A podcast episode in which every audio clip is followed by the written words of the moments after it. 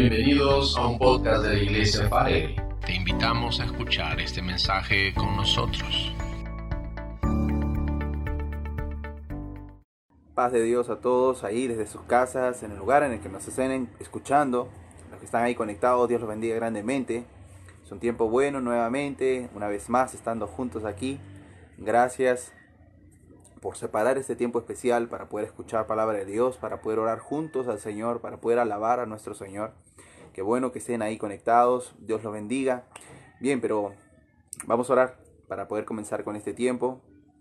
Así que el Señor esté bendiciendo no solamente nuestras vidas, sino que, ah, obviamente, de los que están conectados, sino de todo aquel que después llegue a este mensaje y lo reproduzca con las ganas de que el Señor hable su corazón. Así que vamos a orar. Amado Dios, muchísimas gracias. Gracias, tú eres muy bueno, Señor. Nos has permitido estar en este momento, separar este tiempo. Señor, gracias también por todos aquellos que lo están escuchando en este momento. Bendito Padre, tú eres quien obra en nuestras vidas, en nuestros corazones. Sabemos que tú nos llevarás a la perfección que es en Cristo Jesús y usarás tu palabra con poder y sabiduría, Señor. Gracias por tu Espíritu Santo en nuestras vidas ayudándonos Dios a identificar aquello que te agrada, aquello que no. Perdona, Dios mío, nuestras ofensas. Ayúdanos, Dios, a ser más como tú cada día. que muera el yo en nuestras vidas y que imitemos a la persona de Cristo cada uno de ellos. Bendito Dios, gracias. Sea para tu gloria y honra. En nombre poderoso de Cristo nuestro Señor. Amén. Amén, bien, bienvenidos una vez más. Así que, qué título para el mensaje, ¿no? el dios de la motito. Suena bastante extraño el nombre, pero hermano sé que va a ser muy coherente con respecto al mensaje. Y aún no solo, no solo al mensaje, sino también con respecto a la práctica que le damos con respecto al mensaje. Así que el dios de la motito, ¿no? ¿Usted qué dirá? Pero bien, en este tiempo de cuarentena, este tiempo de, de aislamiento social, no solamente hay muchas empresas que se han pues reinventado, sino que el servicio del cual nosotros este, usamos mucho, en realidad, el servicio de delivery, se ha incrementado también, uff, ha subido por las nubes. Y ahora es bastante sencillo, así que cualquier cosa que tú necesites, ya sea pues ropa, víveres, comida preparada, solamente tienes que marcar el número de la empresa a la que quieres llamar, suena, haces tu pedido y tiene que estar en el momento en el que ellos te indican. Si dicen pues 40 minutos, en 40 minutos deben de llegar. Si te dicen pues eh, de una a dos horas, entre ese lapso de tiempo tú estás dispuesto a esperar, tú sabes cuáles son las condiciones del servicio y como siempre dice, ¿no? La ley primaria de atención al cliente es el cliente siempre tiene la razón, ellos tienen que pues sujetarse a tus indicaciones. Así que hiciste un pedido a, el KFZ, ¿no? Este, me traes un balde, ¿no? Un balde de, pollo, ¿no? No te olvides su, dosis de toxicidad Que le metes bastante mayonesa. claro, porque si no, no combina, ¿no? E, échale bastante, bastante. Y cuando llega tu pedido a casa, llega solamente con, no sé, pues un saquito, ¿no? Un sobrecito. Bueno, obviamente estás en tu derecho, porque tú habías dado las indicaciones antes del servicio, de que deben de enviarte más. Llamas, obviamente, molesto, uh, marcas mil. Llamas y te quejas. Dice, mira, puedes venir a recoger tu, tu, tu pedido, ¿no? Lo que has enviado, porque obviamente no has seguido las indicaciones que yo te di. Yo te dije con un montón y has traído solo uno. Así que puedes, por favor, recoger tu pedido, no lo voy a consumir. Y obviamente la empresa va a tratar de querer este, ganar al cliente y va a tener que satisfacer tu necesidad. En el caso de delivery, tú eres el rey. Te tienen que obedecer porque tú estás pagando por el servicio. No te están regalando. Tú estás haciendo un desembolso de dinero. Y esa es la idea del concepto de delivery. Pero bien, Muchas veces, y ruego a Dios que no sea siempre, muchas veces nosotros mismos hemos caído en este embrollo, ¿no? En esta dificultad de que pensamos de que cuando nos comunicamos con Dios, oración, estamos tratando de hacer un, un pedido delivery. Así que cuando oramos, no oramos necesariamente para dar gracias, o necesariamente no oramos para adorar a Dios, ¿no? Y, lo que Él poderosamente ha hecho en nuestras vidas, sino que oramos para pedir. Y esto no es lo peor.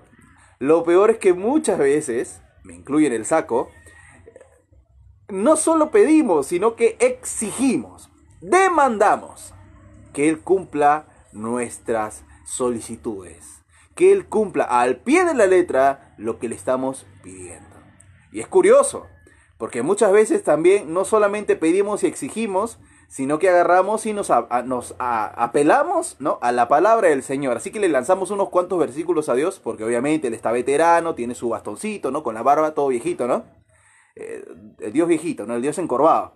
Y como él está veterano, se olvida de las cosas. Así que le decimos, Señor, porque dice tu palabra, ¿no? Dice tu palabra, recuérdate, dice tu palabra, que yo soy cabeza y no soy cola, ¿no? Que, yo soy más que vencedor, este, que yo, que yo he, nacido, soy, hijo, soy un hijo de reino, qué frasecita, soy un hijo de reino, ¿no? Tu espíritu está sobre mí, así que todo lo que yo pide al Padre, Él me la dará. Así que, este, Señor, tienes hasta mediodía solo para cumplirme este pedido. Y si no, tengo por la tarde cinco versículos más, todos promesa, obviamente, para torcerle la mano a Dios. Qué buen título, ¿no? Torciéndole la mano al Señor. yo no había visto algo tan incoherente, pero muchas veces yo reconozco que lo he hecho. No solamente he demandado, sino que he citado algunos cuantos textos de la Biblia para doblarle el brazo a Dios, ¿no? Y que Él cumpla mis, mis demandas. Amados hermanos, eh, la oración no es el pedido delivery, ¿no? Dios no tiene, Dios no tiene eh, el teléfono, este, servicio al delivery. No, no, no. Nosotros no podemos demandarle nada al Señor. Y así que este mensaje, el Dios de la motito, no habla o no va a hablar y no va a tratar no otra cosa sino que la perspectiva correcta de la oración del cristiano. Así que hasta aquí lo estuve. Hasta aquí ya hablamos acerca de lo que trata el mensaje. No es otra cosa de una perspectiva correcta de la oración cristiana. Y obviamente usted dirá, ah, entonces no vamos a hablar de la oración de guerra, de la oración de intercesión, de la oración de, demanda. No, no. Vamos a ver solamente lo que quiere decir esta palabra en sí y cuáles son sus aplicaciones prácticas para el día de hoy. Pero antes de llegar a eso, obviamente, hermano, gracias por haber aguantado esta pequeña introducción. Eh, queremos pues definirla, ¿no? porque hay muchas, muchas palabras que se usan para oración dentro del Nuevo Testamento y el Antiguo. Pero obviamente hay algunas que eh, tienen mayor relevancia. ¿Por qué? Porque engloban el concepto correcto de aquello que nosotros llamamos oración. Así que, pues vamos a lo nuestro, palabra del Señor para todos. Abran su Biblia, por favor en el libro de Mateo capítulo 7. Ahorita vamos a llegar allá, no se preocupen, vamos a ir por un par de etimologías. Así que vamos a leer nuestros apuntes, dice la palabra del Señor, ¿sí? En la palabra del Señor hay unas palabras en griego que son bastante interesantes con respecto al tema de la oración. La primera de ellas es un verbo, eukomai, ¿sí? Y no quiere decir otra cosa que orar al Señor. Y siempre, hermanos, siempre esta palabra implica un deseo. Cuando se usa como, verso, como verbo se usa eukomai, pero tiene una... Eh, tiene una, variación cuando no se usa como verbo, sino como un pronombre, ¿sí? como un sustantivo. Pero ahorita vamos a llegar ahí, no se preocupen. Así que siempre, siempre implica deseo y siempre también se aplica solamente para Dios. Eh, así que si nosotros quisiéramos hacer un tipo de afirmación así, oro deseando orar. No tiene sentido. Así que cuando la Biblia hace ese tipo de afirmaciones, dice, oro fervientemente. Así que con deseo, oro en realidad esto no, es otra cosa que un hebraísmo, ¿no? Oro orando, ¿no? Oro con deseo de orar. Por eso es que no se entiende la expresión en su, en su idioma original. Pero en realidad la raíz del asunto es que tenía un deseo ferviente por la oración. Hermanos, Eucomai no habla acerca de otra cosa que el deseo de orar. Y muchas veces, en el Nuevo Testamento, obviamente, hay afirmaciones muy parecidas, pero no dicen oró, sino dice deseo. Y dentro del deseo se implica la oración. ¿Eso dónde lo podemos ver? Te voy a dar unos cuantos textos para que los apuntes. Hechos 29, Hechos 26, 29 y Hechos 27, 29. Ahorita vamos a llegar allá, no te preocupes. Y no solamente en esos pasajes, sino también en Romanos 9, verso 3, en los cuales el apóstol Pablo está deseando, está rogando a Dios que se entienda que dentro de este deseo, ¿no? implica la oración. Por eso les decía que esta palabra se usa por lo general para determinar deseo de orar. Y esto obviamente está muy, muy distinto, ¿no? En la perspectiva que Porque obviamente la mayoría de cristianos, me incluyo, venimos de un trasfondo cultural religioso eh, clásico, entre comillas, ¿no? Catolicismo romano.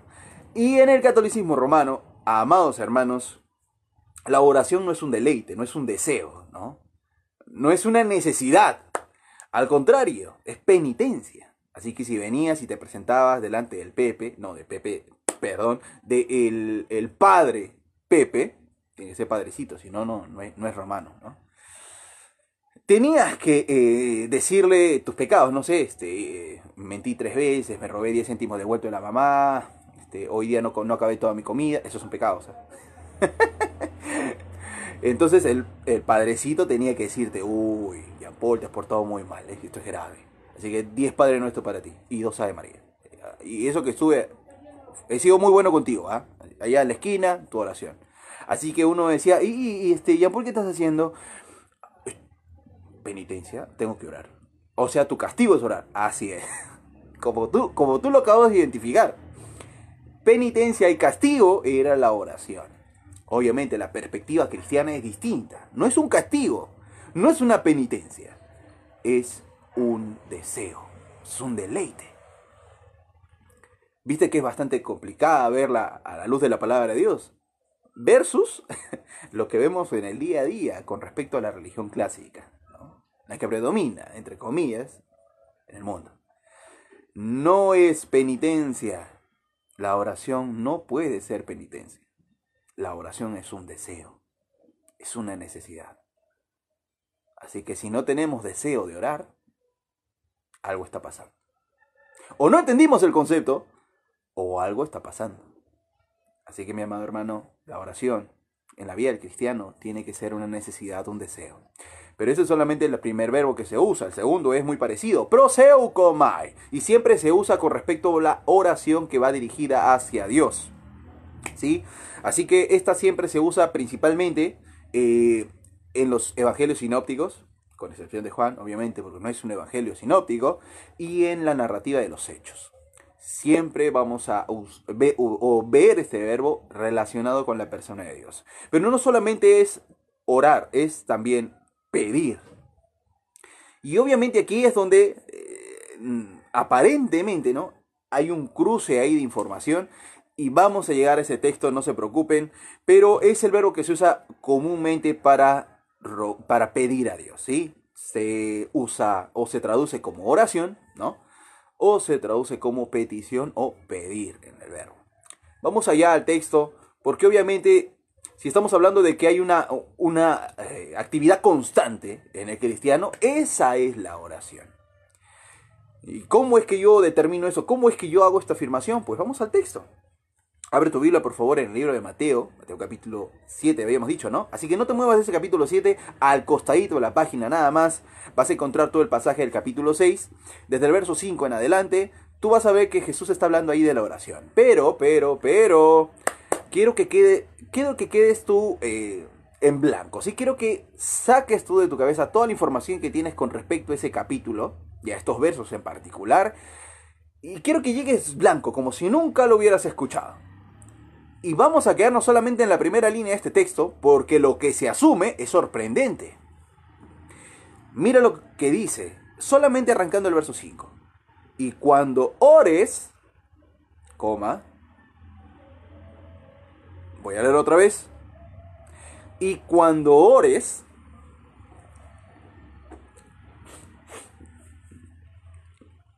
te diste cuenta de que Jesús no, le está dando un consejo. No le está dando una orden. ¿eh? No le está diciendo ora. No, no, no. Le está diciendo cuando ores. Asumiendo Jesucristo que la práctica cotidiana, constante y vital de todos sus seguidores es que oren. Ellos oran. Es una práctica cotidiana, constante. No les está diciendo, si alguna vez se les antoja orar, hagan esto. No, no, no. El mismo Cristo está asumiendo que esta es una práctica cotidiana del cristiano. Por eso es que él no le dice, si es que alguna vez se les ocurre orar, no lo hagan como los demás. No, no, no. Les está diciendo cuando lo hagan, porque asume Cristo, evidencias tiene, de que ellos ya tienen esta disciplina. Tienen y eh, saben que es una necesidad del cristiano el orar. Así que nosotros debemos de procurar todos los días un minuto más. No pedimos más que eso. ¿ah? Un minuto más. Si ayer fueron tres, estoy poniendo un ejemplo extremo, que hoy sean cuatro. Si ayer fueron cinco, que hoy sean seis. Siempre un poco más que el día anterior. Este no es, no es un mandamiento en realidad. Cristo da por sentado de que los discípulos oran. Y es por eso que la afirmación inicial del verso 5 es, cuando ustedes lo hagan, es decir, cuando lo estén haciendo, ¿ah? háganlo de esta manera. Pero bien, habíamos dicho que proceso coma y también es pedir. Y el verbo pedir tiene obviamente todo un despliegue de información, pero uno de los principales del cual muchos dicen, yo le tengo que demandar a Dios. Claro, porque Dios es la motito, ¿no? Dios anda con una moto, con casco, no tiene luz, ¿ah? obviamente, si es de libre no tiene luz en su moto. y anda y sube por la vereda de vez en cuando para llegar a tiempo. Si no, obviamente yo me quejo, tengo que quejarme. Hoy Dios, espérate un ratito, yo te hice un pedido hace un par de semanas atrás y mira que todavía no cumples. ¿Cómo es? ¿Te, te cito cinco versos más? ¿Estamos demandándole a Dios? ¿Es en serio? No, no puede ser. Verso 7. Ah, no, perdón, capítulo 7 del mismo libro. Ahí no se muevas de la página, estamos en Mateo 6. Vamos al Mateo 7 y escucha la afirmación que se hace en el verso 7. Pedid y se os dará. Busca y hallaréis. Llama y se abrirá. ¿Por qué? Porque todo aquel que pide, recibe. Ahí está. Ahí está, hermano. Tú estás equivocado porque obviamente la oración no es rogarle a Dios. Yo le tengo que pedir. Y si yo le pido, me da. Yo acabo de pedir en oración, y mira que le recité unos cuantos versículos que son promesa, y a él tiene que, él tiene la obligación de responderme. Perdón. Eh, hace tiempo escuché a un mega influencer cristiano decirle a Dios, delante de 45 mil personas, no acepto un no por respuesta. ¿Perdón? ¿No acepto un no por respuesta? Todo el mundo sabe, mundo cristiano obviamente, que cuando uno ora a Dios, no está demandando, está solicitando con prontitud. Está rogando, está pidiendo, pero nunca se demanda. ¿Cómo yo voy a demandarle al Creador de los cielos y la tierra que satisfaga mis deseos? Eso es muy incoherente. Pero bien, la palabra de Dios dice pedir, así que ¿qué respuesta tienes a ello? Tranquilo, tranquilo. Hermanos, el verbo que se usa, oh, perdón, el verbo que se usa con respecto a pedir, acabamos de verlo, proseu comai, o ai, este, aiteos también para la traducción de este mismo pasaje, en realidad habla acerca de una rogativa, es una oración suplicante. De alguien, obviamente, que tiene diferencias con aquel que le pide. Este mismo verso se usa para cuando el mendigo está a la puerta de la, eh, perdón, al pie de la puerta eh, de los portones de Israel y pide limosna. Obviamente, él, está rogando, está suplicando que hagan eh, o escuchen ¿no? el pedido que él tiene. Y obviamente siempre hace distinción esta palabra aitomai. Con respecto a dos cargos distintos, ¿sí? Uno superior, totalmente elevado, y el otro minúsculo, menguante. Siempre este verbo se va a usar para identificar dos niveles, entre comillas, ¿no? Eh, de, potencia, ¿no? de capacidad. Uno inferior que otro. Y siempre el inferior le ruega y le suplica al de arriba. Y el verbo se usa, como lo dije hace unos instantes, siempre en referencia a la oración a Dios. Así que nosotros no llegamos a rogarle a Dios, sino que llegamos demandándole, tomando este texto como una base. Nosotros no podemos demandarle nada a Dios, no es el delivery. O tú pensás que Dios tiene el libro de reclamaciones. Claro, porque cuando obviamente no cumple tus demandas, tienes que demandar el libro de, el libro de reclamaciones. ¿Y qué hay ahí? Bueno, ahí es donde pones tu queja, ¿no? Hoy este proveedor al KFZ le pedí que me traiga y, no trajo, así que me quejo. Él cumplió con las demandas que yo le había y me cobró por adelantado. Oh, no, no, no, eso sí, peligroso, que me hagan un reembolso de todo aquello. Y sabes qué, lo que me enviaste no lo voy a devolver, me lo voy a comer también. Libro de reclamaciones. O sea, Dios tiene su libro de reclamaciones. Qué buen título, ¿no? El libro, el libro de reclamaciones de Dios. Hermanos, ¿vamos a reclamarle al creador de los cielos y la tierra? ¿Es en serio? No. Pero sí hay muchas, muchas oraciones que se han hecho con respecto a esto. Pero antes de entrar a, este detalle, porque muchas veces nosotros tratamos de buscar en la palabra de Dios formas y maneras en las cuales pues podamos ver una matriz, ¿no? Una forma correcta de orar. Y evidentemente vamos a encontrar muchas oraciones eh, a lo largo de las escrituras y todas han sido respondidas por Dios. Otras de manera afirmativa, otras sencillamente pasaron de largo, se omitieron, no se, no se contestaron en el sentido de que el que oró pensó ver aquello que pidió, pero no. Pero determinado es que siempre hubo un sí o un no. Así que Dios muchas veces responde que no. Pero hay oraciones en la palabra del Señor que en este tiempo no aplican y no deberían de hacerse. Hermano, usted está hablando mal. ¿Cómo hay oraciones que en la Biblia están que no se deben hacer? Claro que sí. Hay oraciones que no se deben de hacer. Como la oración de los discípulos cuando pidieron que caiga fuego de los cielos. Señor, este, ¿no te parece que por la rebeldía y el corazón duro de estos de aquí, eh, clamemos al cielo y que llueva fuego y azufre y los consuma?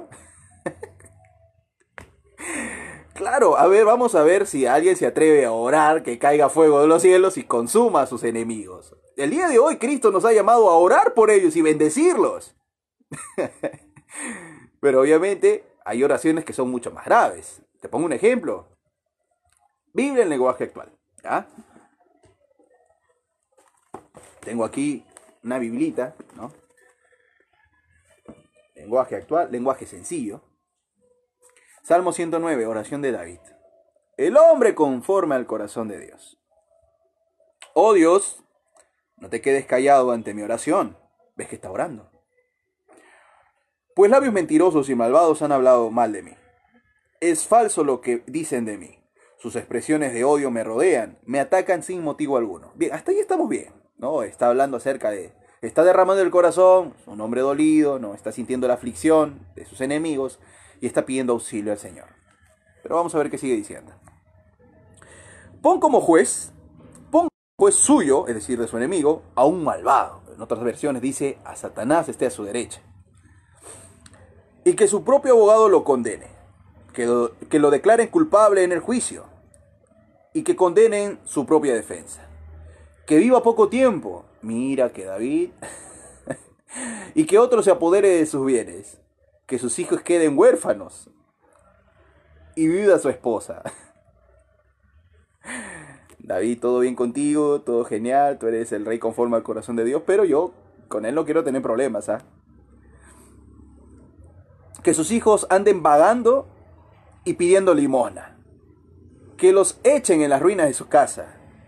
Que se los lleve el prestamista y todo lo que le pertenece. Que gente extraña le arrebate el fruto de su trabajo y que no haya quien tenga compasión de él, ni de él ni de sus hijos que han quedado huérfanos. Tremenda oración, ¿eh?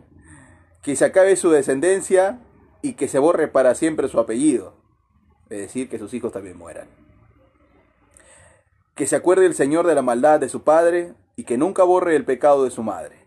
Que el Señor los tenga siempre presentes y borre de la tierra su recuerdo. Mira qué tremenda oración. Pero te imaginas en un culto de oración a alguien orando así. Alguien pidiendo ¿no? que Dios derrame su ira y su juicio sobre su enemigo.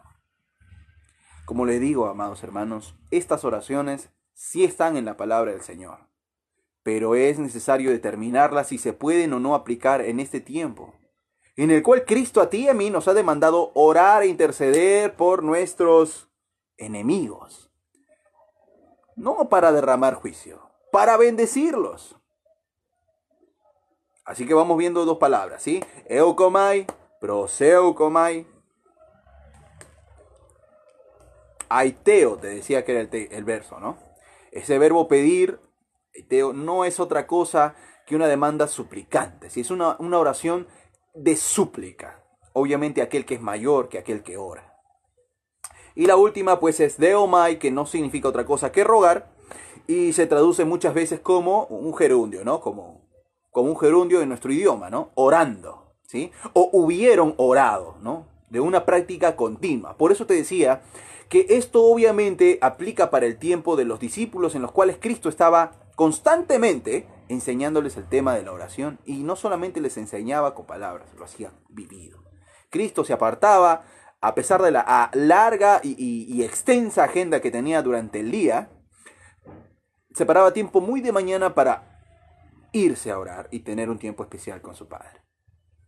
Tenía deseo, había un deseo. Y yo quiero pues hacer eh, énfasis con respecto a esto y vamos a ir a un pasaje de la Escritura, eh, Romanos capítulo 1, por favor. Porque ahora no solamente hay que determinar qué cosa está dentro de la palabra del Señor, sino que qué cosas son dentro de la voluntad de Dios. Mira, antes tendríamos que tener este filtro, ¿no? Yo estoy orando la palabra de Dios, pero obviamente tengo que determinar qué cosa de ella está dentro de la voluntad de Dios. Y hemos llegado casi casi al extremo de determinar no, no ya no ya no que estoy orando que es conforme a la palabra eh, que estoy orando que está si está o no dentro de la voluntad de sino está o no está dentro de la palabra del Señor. Antes era si era o no voluntad de Dios, que es bastante difícil, bastante discernimiento y oración, pero ahora en este tiempo como que ni siquiera dentro de la voluntad de Dios, sino ahora si está dentro de la palabra o no. Es complejo. Pero vamos al texto capítulo 1 de Romanos, verso 10, y mira el apóstol Pablo. ¿ah? Yo, quiero, yo quiero comentarte de que el apóstol Pablo está en verdaderas condiciones de poder hacer este viaje. Él quiere ir a Roma, no los conoce, pero él quiere ir. Y él está verdaderamente preparado para hacerlo, pero aún teniendo la capacidad y estando en condiciones, Él no demanda nada. Al contrario, mira lo que dice el verso 10. Rogando, viste que el mismo apóstol ruega. Él no va a veranear a Roma. Él no quiere ir a Italia, a las playitas y estar ahí. No, él va a ir con un propósito claro, pero él está rogando, rogando de que alguna manera tenga al fin, mira, él está haciendo así un supuesto. Señor, mira, te voy a rogar que si de alguna forma posible, ¿qué dice? Por la voluntad de Dios, ¿viste? El filtro de todas las cosas que hacía el apóstol es por la voluntad de Dios. Y en este caso él está clamando, está rogando a Dios. No está exigiendo y no le reclama. Mira Dios, yo soy tu apóstol, te reclamo, te exijo en este momento que me des un próspero viaje. No, él está diciéndole a Dios que si de alguna manera, por su voluntad, mira qué filtro precioso para hacer oraciones, ¿eh? Por tu voluntad, tenga un próspero viaje para ir a vosotros. Él está rogándole a Dios. Y no solamente eso, él, tiene condiciones en realidad. Más abajo en el verso, 10, el verso 11 dice, porque deseo verlos y así que este deseo, les decía que toda oración debe implicar deseo, una necesidad de poder comunicarnos con el Padre. Eh, hermanos, que yo identifico por lo menos cuatro cosas por las cuales él está de verdad preparado para ir a Roma. Primero, él tiene deseo, ¿sí? Él tiene las ganas, está la motivación de ir. Por eso le decía que eh, tiene que ver con motivación. Él no está yendo solamente a veranear, él, no quiere ir a hacer, este, este, no sé, eh, no quiere conocer la zona, él está yendo de manera puntual porque tiene un deseo y una buena motivación. Pero no solamente eso, sino que, verso 14, él dice, a griegos y a no griegos, sabios y no sabios, yo les soy deudor. Y hay cuatro palabras que se usan para identificar a un deudor dentro del Nuevo Testamento. Y él usa una de ellas que es una deuda moral, una deuda que es impagable. Él no les debe nada. además, él ni siquiera los conoce. Pero él se siente deudor. Así que como su deuda es impagable, él tiene una deuda moral con ellos. Quiere ir a comunicarles algo. Pero no solamente eso, sino que él dice, él está pronto, él está preparado. Y este pronto, preparado, verdaderamente listo, no es como nuestro, oh, ya, ya estoy listo, ¿no? En cinco minutos estoy listo. Pero en realidad en cinco minutos no estamos listos, porque de repente falta hacer una cosa, otra cosa, y esos cinco minutos se vuelven 40 o una hora. Pero él está hablando de, de que él está de verdad preparado mental, emocional, espiritualmente, físicamente, para hacer este viaje. Y no solamente eso, sino que, como les decía, no va a veranear, sino que va a comunicar un don especial, él va a ir con el poder de Dios. Así que cuatro características por las cuales podemos ver que el apóstol está verdaderamente en condiciones para pedir ir a Roma. Pero no, él se acerca rogando. Él está rogando lo mismo que tú y yo deberíamos estar haciendo. Qué complicado es. Porque nosotros pensamos, voltea la página, ¿eh? Voltea la página nomás, Romano 1, ¿no? Voltea la página y te vas a encontrar con el capítulo 26 y 27 del mismo libro de Hechos, en los cuales él está con la misma intención. Obviamente estamos viendo que él está rogando a Dios para poder tener un próspero viaje de si de alguna manera por tu voluntad yo pueda tener un próspero viaje. Y nosotros vemos, te lo dejo de tarea, capítulo 27, 27, 28, la manera en cómo él llega. Se sube en un barco, dice la Biblia, 276 personas. Todos ellos, y el barco, pues una tormenta los agarra en el trayecto, eh, el barco se incrusta entre dos piedras, la fuerza de las olas empieza a despedazar la parte trasera del barco y, querían matar a todos los eh, presos, porque los estaban llevando presos a Roma, y obviamente uno, un alguacil, ¿no? Uno de ellos, este, interviene para que no maten a Pablo en sí, así que por el beneficio de Pablo y por el propósito que él tenía, no mataron a todos los demás rehenes, los soltaron. Y así que como el barco se empezó a despedazar, muchos saltaron al mar y, subieron sobre un trozo de madera para llegar a la bahía. 14 días eh, de naufragio. Y llegaron al fin pues a las costas de lo que hoy día es eh, eh, Nápoles. Pero llegaron bien después de estar vagando. Después recogen madera y a, Pablo le muerde una serpiente, el pie se le hincha, pero no muere. Y entonces, ¿qué dijeron? Ah, no, es un dios entonces. No, no es un hombre normal, es un dios. Quisieron adorarlo ahí. Pero después de esto, meses después, él llega a Roma y el, Nuevo Testamento en el capítulo 28 termina diciendo, del libro de Hechos, que él, verso, verso 30 en adelante, y Pablo eh, permaneció dos años enteros en una casa alquilada y recibía a todos los que a él venían. ¿Qué hacía? Predicando el reino de Dios y enseñando acerca del Señor Jesucristo abiertamente y sin impedimento. Nosotros podemos concluir que Pablo concluyó y hizo la voluntad de Dios. Él logró hacer la voluntad de Dios. ¿Fue un próspero viaje? Evidentemente no. Por todas las, eh, por todas las cosas que él atravesó en el trayecto. Pero él hizo la voluntad de Dios. Y ese es el punto, amados hermanos. Nosotros podemos rogarle a Dios, podemos pedirle, solicitarle, pero siempre con una actitud sumisa. Nunca demandando. Señor, yo te reclamo porque yo soy hijo del reino, ¿no? Vas a cumplir mi pedido y no te voy a aceptar un no por respuesta. Que te quede claro. Y si te olvidas, mira que te cito unos cuantos versos más. no, no podemos hacer eso. Es más, el libro de Santiago nos exhorta de que cuando pedimos y no recibimos, es porque hemos pedido mal. Para gastar en vuestros deleites, dice el, apóstol Santiago. Vamos al texto. Santiago capítulo 4. Sí, más adelante nomás. Santiago capítulo 4, verso 3. Lo tenemos ahí. Pedís y no recibís, porque pedís mal, para gastar en vuestros deleites. Para gastar en vuestros deleites. Eso es lo que dice la escritura. Más adelante, el apóstol Juan, capítulo 5 de, la primera carta, él escribe lo siguiente. Verso 14. Y esta es la confianza que tenemos en Él, que si pedimos alguna cosa, escucha, el mismo verso, el mismo verbo que se estaba usando anteriormente. ¿Te acuerdas el verbo pedir? Es ese. Que si pedimos cualquier cosa, sabemos, espérate, que si pedimos alguna cosa conforme a su voluntad, escucha, el filtro, así como el apóstol Pablo, es la voluntad de Dios.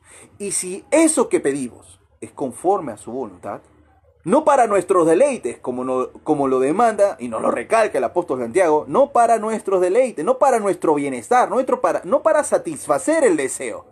No, es pedir conforme a la voluntad de Dios. Si es así, Él nos oye. Verso 15, y sabemos que Él nos oye en cualquier cosa que le pidamos, sabemos que tenemos las peticiones que le hayamos hecho. Así que si yo tengo este texto y digo, le digo a alguien, ¿no? Hoy, tú pide y se te va a dar, él va a empezar a pedir, Señor, mira que eh, eh, el tico que tengo ya necesita ser renovado, ¿no? Un Hyundai, un Toyota por ahí, Señor, yo te pido que sea plomo, caja mecánica, 1800 de cilindraje. él va a estar pidiendo para sí mismo, no necesariamente con el filtro de la voluntad de Dios. Así que cuando tratemos de hacerlo, y no solo hacerlo, sino enseñarlo, digámoslo de manera clara, el filtro que se usa siempre es la voluntad de Dios. Hermanos, nosotros tenemos en verdad un gran privilegio, una gran herramienta que debemos de, saber usar de manera correcta. La oración no es penitencia, es un gran beneficio. La oración no es una demanda, no es el Dios de la motito que quede claro, no es el Dios de la motito. Si Dios anda con barro y bastón, ¿no? en una moto yendo a las casas de aquel que pide, ¿no? Llevándolo obviamente pues arroz, azúcar, fideos, aceite y todo lo que necesitemos. No, no funciona así. Tenemos un gran beneficio, un gran privilegio y deberíamos, debemos de sentir deseo, placer y deleite cuando estemos en esta práctica. Es preciso. Y para usted, amigo amiga que nos escucha, este es un gran beneficio que se nos ha otorgado a los hijos de Dios. Vamos a leer un último texto. Es un gran beneficio. Dice así la palabra del Señor en el libro de Hebreos, Hebreos capítulo 10, verso 19. Así que hermanos, escucha muy bien lo que está diciendo. Amigo mío que nos escuchas por primera vez, este beneficio es para los hermanos. Usted también puede ser parte. Así que hermanos, teniendo libertad para entrar en el lugar santísimo por la sangre de Jesucristo, que ese lugar santísimo no es otra cosa que donde posa, reposa, está la presencia del Señor, haciendo referencia al antiguo tabernáculo. Pero ahora no. Ahora los hermanos, por la sangre de Cristo, tienen libertad de poder entrar cuantas veces queramos. Por la sangre de Cristo. El velo vivo y nuevo que nos ha abierto el Señor a través de su carne. Así que usted tiene la oportunidad en este momento de acceder a este gran beneficio. Dios se lo brinda por gracia, porque es el beneficio que Él ha entregado a los hermanos en la fe. Le invitamos a ser parte de esta gran comunidad Faregre. Que Dios los bendiga grandemente, de manera abundante, y usted pueda abrir el corazón al Señor y pueda también formar parte de la gran comunidad, la iglesia del Señor. Que Dios los bendiga. Gracias por acompañarnos. Esperamos que hayas disfrutado el mensaje de hoy. Si deseas más información, síguenos en nuestras redes sociales o visita faregrey.com.